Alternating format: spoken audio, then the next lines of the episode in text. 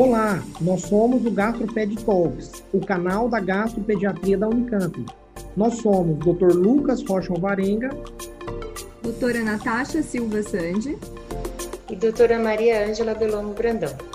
O GastroPed Talks é um canal sobre gastroenterologia, patologia e nutrição pediátricas, com foco em profissionais de saúde, em que vamos discutir temas e evidências atuais com base em guidelines, artigos científicos e entrevistaremos profissionais de destaque na área. Olá, eu sou a Maria Ângela Brandão, dando continuidade então aos hot topics do Congresso Mundial, eu vou falar sobre atualização na constipação intestinal funcional. A gente tem o guideline de 2014, que também é um dos pods que podem ser vistos aqui nos nossos conteúdos, e a gente quer mostrar algumas coisas que ficaram diferentes e de recomendações que é, mudaram, então, aí com com, em relação aos tratamentos, né? Lembrando que esse guideline colocava como tratamento de primeira linha o polietileno glicol na dose de 0,4 grama por quilo por dia e ajustado se necessário, e se o polietileno glicol não estivesse disponível, a lactulose em 1,5 a 3 ml por quilo por dia. E de segunda linha, o tratamento adicional, a gente teria o leite de magnésia, o óleo mineral, o bisacodil e a sena.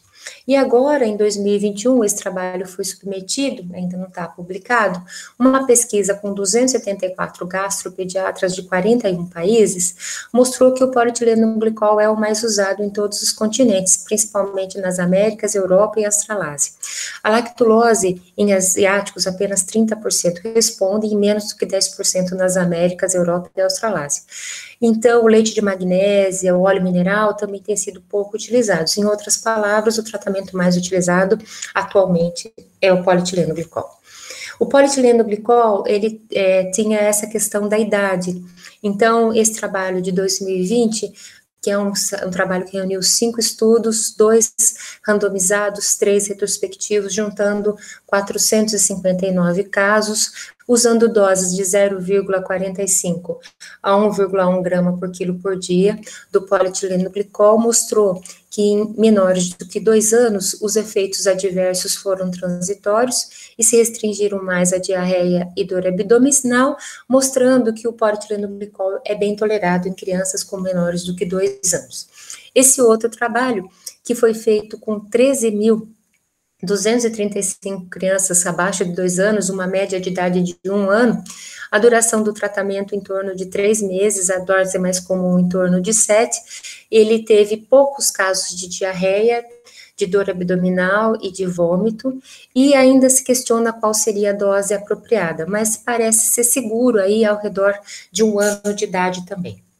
Em relação à remoção da à desimpactação fecal, remoção de fecaloma, esse estudo também de 2021, é, com 101 pacientes randomizados, fez a comparação de usar apenas o polietilenglicol e o polietilenglicol com pico sulfito de sódio. E a associação do polietilenglicol com o pico sulfito de sódio se mostrou superior na resposta a uma desimpactação fecal. Então, essa é uma outra novidade. O uso do bisacodil nós também já discutimos aqui no canal, a gente tem um artigo falando sobre isso, e ele também tem sido uma droga que vai ser utilizada, acho que de uma forma mais corriqueira, naqueles casos de constipação funcional refratária ao tratamento convencional. O prucaloprida é bastante utilizado em adultos, mas em crianças foram utilizadas, então, nesse estudo, 213 crianças, 106 com prucaloprida e 107 com placebo. É, nesses grupos, a maior parte tinha histórico de incontinência fecal e realmente não houve uma diferença na proporção de respondedores entre os grupos prucaloprida e o placebo. Então, ele não parece ter uma resposta favorável em crianças, apesar de ter sido bem tolerado. A lubiprostona também é bastante utilizada em adulto e ela foi é, estudada aqui em 606 pacientes, 202 eram placebo e 404 era lubiprostona, mas não houve diferenças estatísticas na taxa de resposta. Foram usados é, doses aí que variaram, algumas doses eram 12 microgramas do, por é, duas vezes ao dia e 24 microgramas duas vezes ao dia, elas também foram bem toleradas, mas não tiveram uma resposta significativa em relação ao placebo. A linaclotide, ela é bem tolerado e ela é efetivo na, na constipação intestinal funcional e também naqueles que estão associados com síndrome de intestino irritável com componente de constipação. Então, ela foi estudada em 93 crianças com constipação e ou síndrome de intestino irritável com constipação. Desses, 60% eram mulheres, a idade média era 14 anos e a dose foi 145 microgramas. 45% das constipações e 42% da síndrome do intestino irritável com componente de constipação tiveram uma resposta clínica positiva no primeiro acompanhamento e uma mediana de dois meses e meio após o início da litraclotide.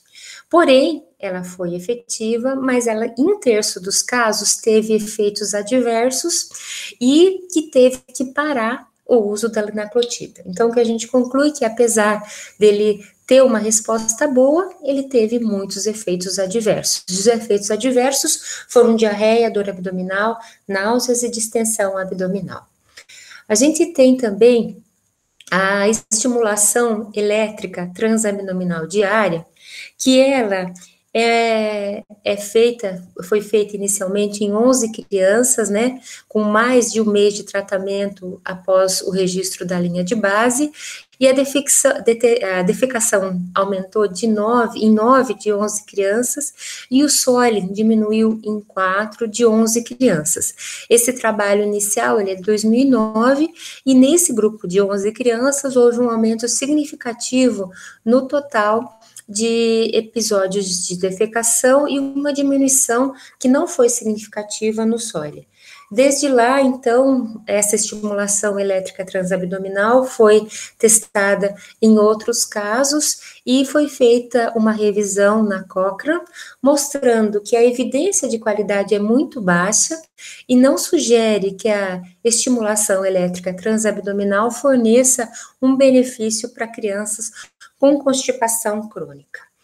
Outra modalidade seria a neuroestimulação sacral, a, a estimulação do nervo sacral. É, é, um pequeno aparelho que é cirurgicamente implantado para estimular os nervos sacrais com leves impulsos elétricos.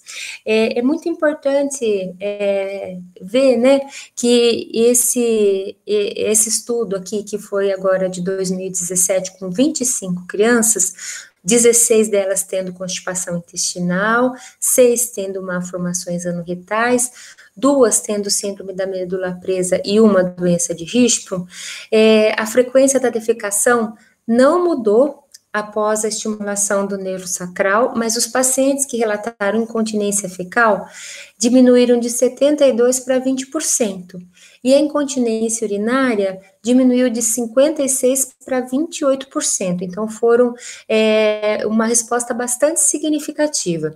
E os pacientes usando laxantes diminuíram de 64 para 44, e os pacientes que usaram enemas anterógrados diminuíram de 48 para 20%. Apesar de precisar de mais estudos, ele é bastante promissor nesses casos.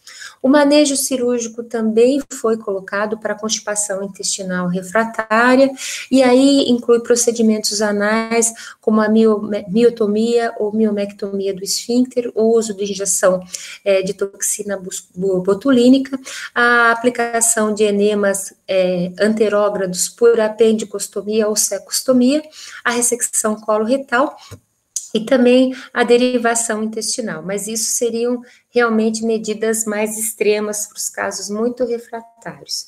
E aí tem a irrigação transanal, né? Aqui é uma foto do peristim, mas a irrigação transanal ela aparece como um destaque mesmo bastante positivo no tratamento das crianças com constipação intestinal intratável.